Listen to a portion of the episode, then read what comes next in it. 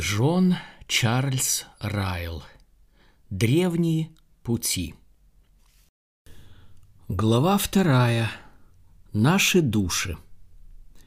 Марк 8.38. Ибо какая польза человеку, если он приобретет весь мир, а душе своей повредит? Слова нашего Господа Иисуса Христа, с которых начинается эта глава, должны звенеть в наших ушах подобно трубному звуку.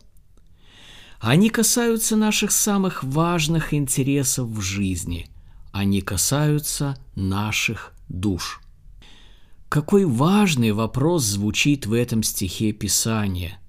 О какой великой прибыли или потере он побуждает нас задуматься – какой выдающийся математик сможет подсчитать эту прибыль или потерю? Ибо какая польза человеку, если он приобретет весь мир, а душе своей повредит? Я хочу сделать несколько замечаний относительно вопроса, который поставил наш Господь, чтобы лучше проиллюстрировать и усилить его важность. Я призываю всех читателей этой книги обратить на это самое пристальное внимание. Пусть каждый читатель почувствует всю ценность своей бессмертной души. Первый шаг к небесам – это увидеть ценность своей души. Первое – в первую очередь я хотел бы заявить, что каждый из нас имеет бессмертную душу. Я не стыжусь начать эту главу такими словами. Думаю, что некоторым читателям они могут показаться странными. Возможно, кто-то воскликнет, кто же не знает или сомневается в том, что мы имеем бессмертные души. Но я не могу забыть о том, что наш мир – чрезвычайно увлечен материальным и приходящим. Мы живем в век прогресса, в век паровых машин и различных механизмов, в век путешествий и открытий. Наши современники все больше думают о земных вещах, о работе, торговле, банках, магазинах и товарах. Мы живем в век, когда люди слишком увлекаются временными вещами, забывая о вечных. В такие времена служителям церкви чрезвычайно важно вернуться к основополагающим принципам. Это наш долг. Горе нам, если мы не будем напоминать людям вопрос нашего Господа о душе – Горе нам, если мы не превозглашаем мир, в котором мы живем, не единственный мир. Когда прерывается наша жизнь во плоти, это еще не конец, есть будущая жизнь. Мы имеем бессмертные души.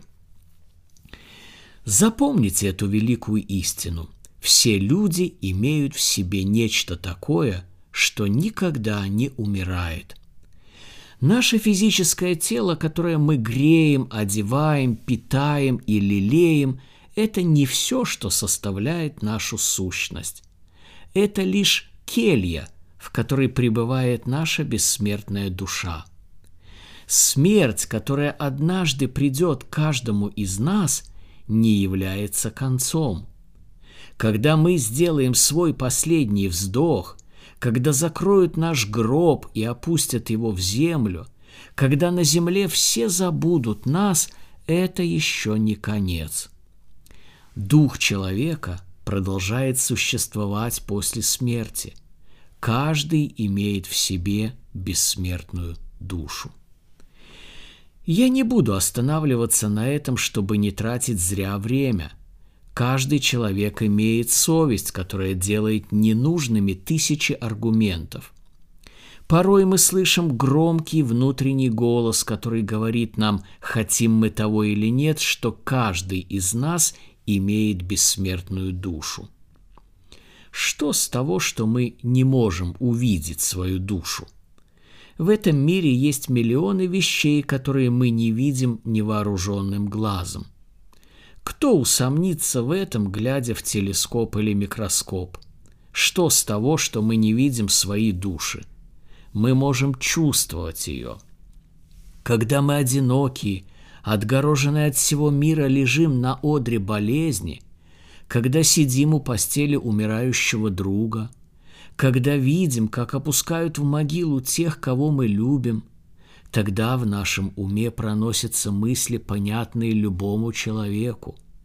Что-то говорит в нашем сердце в такие моменты, что есть будущая жизнь, что все люди, как знатные, так и простые, имеют бессмертную душу. Обойдите весь мир, и вы в этом убедитесь.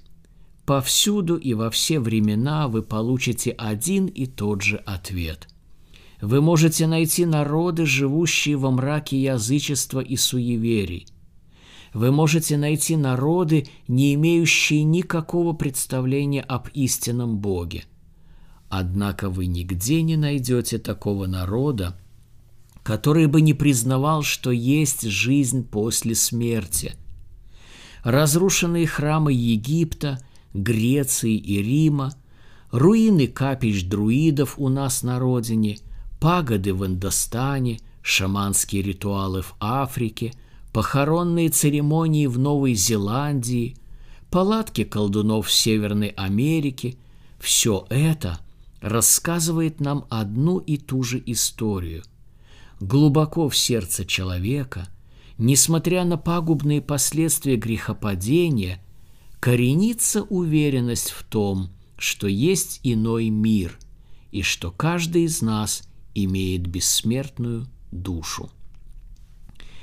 Я не буду долго останавливаться на доказательствах существования души, но я призываю каждого читателя этой книги никогда не забывать о ее существовании. Возможно, вам выпал жребий жить в большом городе среди людей, поглощенных земными вещами. Повсюду вы видите спешку, суматоху, суету. Я допускаю, что у вас иногда появляется искушение думать, что нет другого мира, кроме этого, и что потребности нашего тела – это главное, о чем следует беспокоиться – Гоните же это искушение прочь. Говорите себе каждое утро, когда встаете с кровати, и каждый вечер, когда ложитесь спать, образ мира сего проходит, а душа моя бессмертна. Есть что-то помимо работы, бизнеса, денег и развлечений. Есть будущая жизнь. Все мы имеем бессмертную душу. Не останавливаясь на доказательстве данного утверждения, я хочу призвать каждого читателя осознать, какая это великая привилегия и ответственность иметь бессмертную душу. Признайте тот факт, что ваша душа – это бесценный талант, который вам вручил Бог. Осознайте, что вы обладаете бесценной жемчужиной – по сравнению с которой все богатства мира сего являются мусором. Лошадь, которая выиграла дерби, а это ежегодные скачки, привлекает внимание тысяч людей. Ее изображают на картинах и гравюрах, предлагают за нее огромные деньги.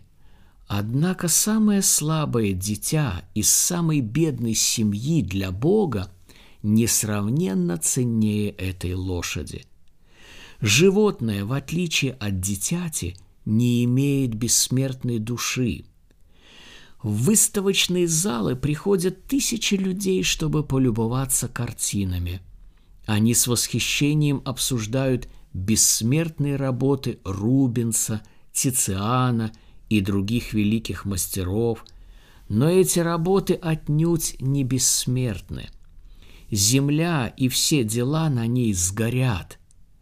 Малое дитя, которое лежит в колыбели и ничего не знает о произведениях искусства, переживет всех их, потому что его душа никогда не умрет.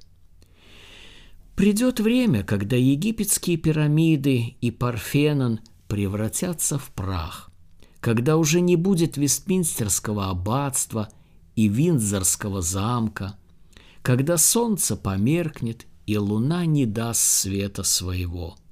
Но душа самого скромного и неприметного человека будет существовать вечно.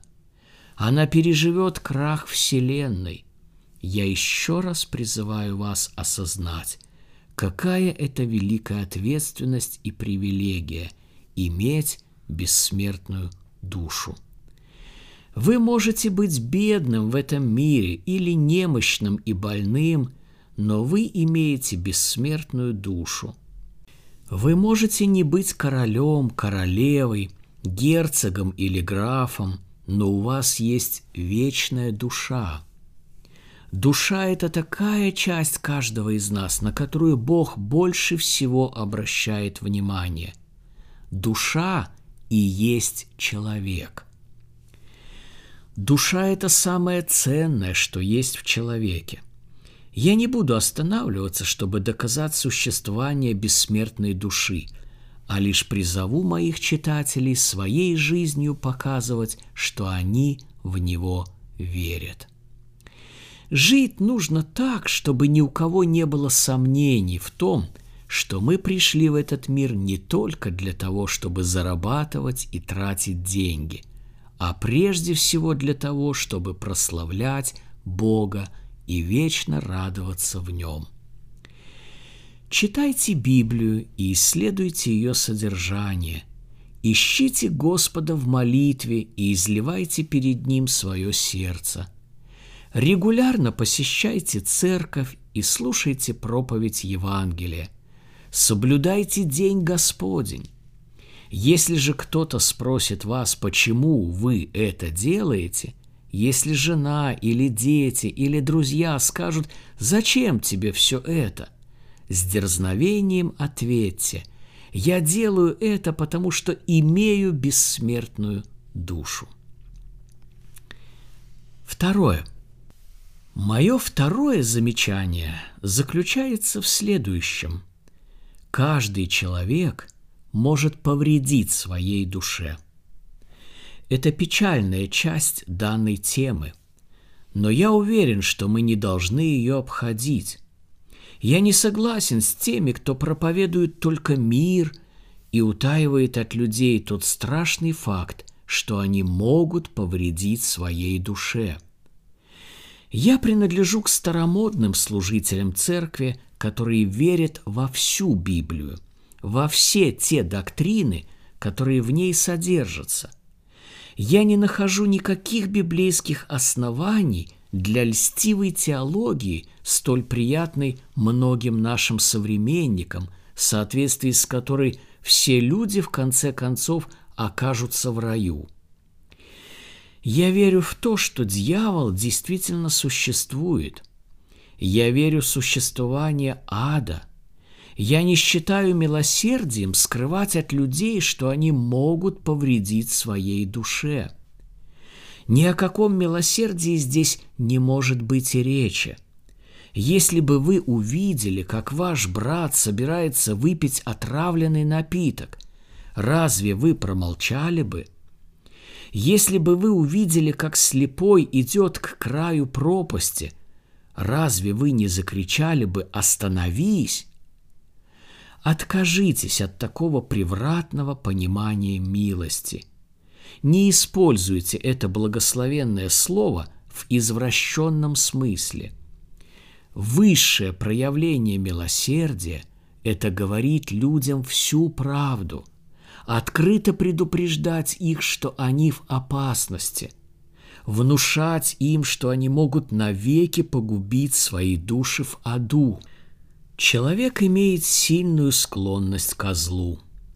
Мы проявляем слабость в добрых делах и преуспеваем в злых, причиняя вред самим себе. И мы не можем спасти свою душу. Помните об этом. Сами мы не можем обрести мир с Богом. Мы не можем освободиться от вины греха даже наименьшего – мы не можем удалить записи о наших грехах из Божьей книги. Мы не можем изменить свое сердце. Мы можем лишь одно – погубить свою душу. Но и это еще не все. Мы не просто можем погубить свою душу, но находимся в непосредственной близости от смертельной опасности. Родившись во грехе и будучи чадами гнева, мы не имеем желания спасать свою душу. Немощные, испорченные, склонные к греху, мы добро называем злом и зло добром. Темные и слепые, мертвые по преступлениям, мы не видим пропасти, которая находится у нас на пути, и не чувствуем вины за свои грехи. И все это время наши души находятся в страшной опасности. Кто бы вознамерился переплыть Атлантический океан в пробитом судне, без компаса, без воды, без провизии? Кто бы отдал знаменитый бриллиант Конхинор в руки ребенка, который идет гулять в лес? Это было бы ничем не оправданным риском. Однако эти примеры лишь слабо отражают ту опасность, в которой пребывает душа каждого человека – кто-то спросит, каким образом человек может навредить своей душе? На этот вопрос есть множество ответов. Как различные болезни могут причинить вред нашему телу, так всевозможные пороки и грехи могут навредить нашим душам. Есть множество способов причинить вред своей душе, и все их – можно разделить на три большие категории. Позвольте мне кратко остановиться на каждой из них. Во-первых, вы можете погубить свою душу, если будете открыто грешить и потакать своим похотям и вожделением. Прелюбодеяние, разврат, пьянство, богохульство, нарушение Дня Господня – воровство и ложь – все это неминуемо ведет к гибели. Ефесянам 5.6 написано «Никто да не обольщает вас пустыми словами, ибо за это приходит гнев Божий на сынов противления». Во-вторых, вы можете отравить свою душу лжерелигией – вы можете успокаивать себя человеческой философией, религиозными обрядами и церемониями, которые Бог никогда не велел соблюдать. Вы можете найти забвение в наркотиках, которые усыпляют совесть, однако не могут исцелить сердце. Стрихнин и мышьяк также эффективно делают свою работу, как и револьвер или меч, хотя и производят меньше шума – Пусть никто не обольщает вас. Берегитесь лжепророков. Когда человек доверит свою душу слепому поводырю, они оба упадут в яму. Лжерелигия так же опасна, как и неверие. В-третьих, вы можете уничтожить свою душу своим легкомыслием и нерешительностью – вы можете всю жизнь довольствоваться тем, что ваше имя записано в приходской книге крещенных, не думая о том, что его нет в книге жизни Агнца. Вы можете довольствоваться видом благочестия, не имея его силы. Вы можете тратить свою жизнь не задумываясь об истинном благе, довольствуясь формальным исповеданием символа веры и надеясь, что всего этого вполне достаточно для спасения души. Никто да не обольщает вас пустыми словами. Нерешительность также вредит душе, как и лжерелигия или неверие. Жизнь не стоит на месте – Независимо от того, спите вы или бодрствуете, она приближается к концу. С каждым днем вы все ближе и ближе к вечности. Если вы умрете, не имея твердой веры, то навеки погибнете. Таковы три основных способа навредить своей душе. Знаете ли вы, какие из этих опасностей угрожают лично вам? Проверьте свои пути, чтобы ваша душа не погибла. Трудно ли навредить своей душе? О нет, это движение по наклонной плоскости. Оно не требует от вас каких-то усилий. Вам достаточно сидеть спокойно, делать то, что делают другие люди, среди которых по промыслу Божьему вам выпало жить, плыть по течению, идти в ногу с толпою и не лезть на рожон. Широки врата и пространен путь, ведущий в погибель. Вы можете спросить, а много ли тех, кто губит свои души? Конечно же, много. Не смотрите на надгробные надписи, если хотите получить правдивый ответ на этот вопрос. По словам доктора Уотса, они лишь льстят и лгут – об умерших людях принято говорить только хорошее. Но посмотрите, что о них говорит Слово Божье. Сам Господь Иисус Христос учит «Входите тесными вратами, потому что широки врата и пространен путь, ведущий в погибель, и многие идут ими, потому что тесны врата и узок путь, ведущий в жизнь, и немногие находят их. Матфея 7, 13, 14. Кто же несет ответственность за гибель наших душ? Никто, кроме нас самих. Наша кровь будет на наших головах. Вина будет лежать только на нас самих. Мы ничего не сможем сказать свое оправдание в последний день, когда предстанем пред великим белым престолом и будут открыты книги, когда царь выйдет к своим гостям и скажет «Друг, как ты вошел сюда не в брачной одежде?» Тогда нам нечего будет сказать в ответ. Нам некого будет обвинять в гибели наших душ, кроме себя. Куда же идут погибшие души? На этот вопрос есть только один ответ – единственное место, куда они могут пойти – ад. Нет такого явления, как бесследное исчезновение. Погибшие души идут туда, где червь не умирает и огонь не угасает. Это место кромешной тьмы и мучений. Погибшие души идут в ад, и только в ад, поскольку для небес они непригодны. Псалом 9.18 написано «Да обратятся нечестивые в ад, все народы, забывающие Бога». Римлянам 6.21 написано «Конец их – смерть».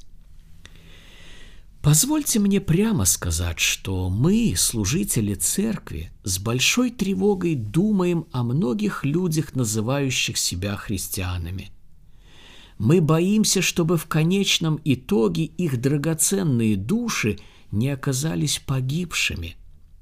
Мы боимся, чтобы сатана, лжец и искуситель, не уловил их в свою волю. Мы боимся, чтобы они, придя в вечность, не обнаружили, что погибли навеки. Мы боимся, потому что мы видим, как многие открыто живут во грехе – Многие уповают на выполнение обрядов и ритуалов, которые Бог не повелевал выполнять. Многие несерьезно и легкомысленно относятся к религии, одним словом, губят свои души. Вот почему, глядя на таких людей, мы боимся за них. Именно опасность, которая угрожает этим душам – побуждает меня писать об этом и обращать на это внимание читателей. Я бы не делал этого, если бы не верил в существование ада. Если бы я верил, что в конце концов все люди попадут в рай, я был бы спокоен и никому бы не докучал. Но я вижу опасность, грозящую многим людям, и потому призываю всех бежать от будущего гнева. Я вижу угрозу кораблекрушения в вере, и потому убеждаю каждого человека найти безопасную гавань. Не пренебрегайте моим советом. Серьезно исследуйте свое сердце. Определите, на истинном ли вы пути, идете ли вы к вечному спасению или к вечной погибели. Посмотрите, не стоит ли что-либо между вами и Богом. Не позволяйте глупой беспечности погубить вашу душу. Мы живем в век опасных искушений. Дьявол не дремлет. Ночь прошла. Время уже коротко. Не погубите свою душу. Третье. Третье замечание, которое я хочу сделать, заключается в следующем. Нет большей потери для человека, чем потеря собственной души – я чувствую, что не способен полностью раскрыть эту тему. Ни один человек не может описать весь ужас потери души. Ни один художник не в состоянии это изобразить. Мы никогда не поймем это в полной мере, пока не пройдем долину смертной тени и пробудимся в другом мире. Только тогда мы узнаем истинную ценность бессмертной души – я должен сказать, что вы ничем не можете возместить потерю души в этом мире. Вы можете обладать всеми богатствами мира, всем золотом Австралии и Калифорнии. Вы можете иметь все государственные награды и быть собственником половины страны. Вас могут почитать короли и превозносить народы, но несмотря на все это – если вы губите свою душу, вы нищи в очах Бога. Ваша слава приходяща, и все ваши богатства вам придется в конце концов оставить. Ноги мы пришли в этот мир, и ноги уйдем из него. У вас не будет мира в сердце и спокойной совести до тех пор, пока ваша душа не будет спасена – Никаких денег и никаких земель вы не заберете с собою в могилу. Когда вы умрете, понадобится лишь несколько метров земли, чтобы похоронить ваше тело. И тогда, если ваша душа будет потерянной, вы обнаружите свою полную нищету и ничего уже не сможете изменить. Воистину – Какая польза человеку, если он приобретет весь мир, а душе своей повредит? Я должен сказать, что погибшая душа погибает раз и навсегда. Человек, погубивший свою душу, ничего не может исправить после смерти.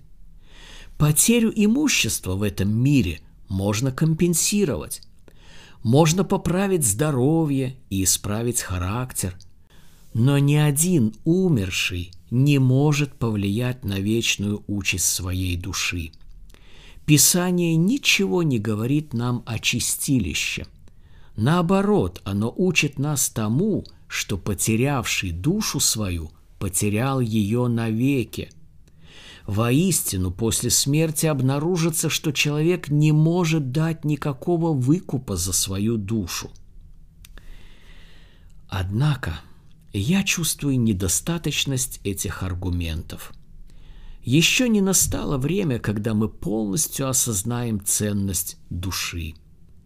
Мы должны посмотреть далеко вперед и представить себя в ином положении, чем то, которое сейчас занимаем – без этого мы не сможем правильно оценить те вещи, о которых идет здесь речь.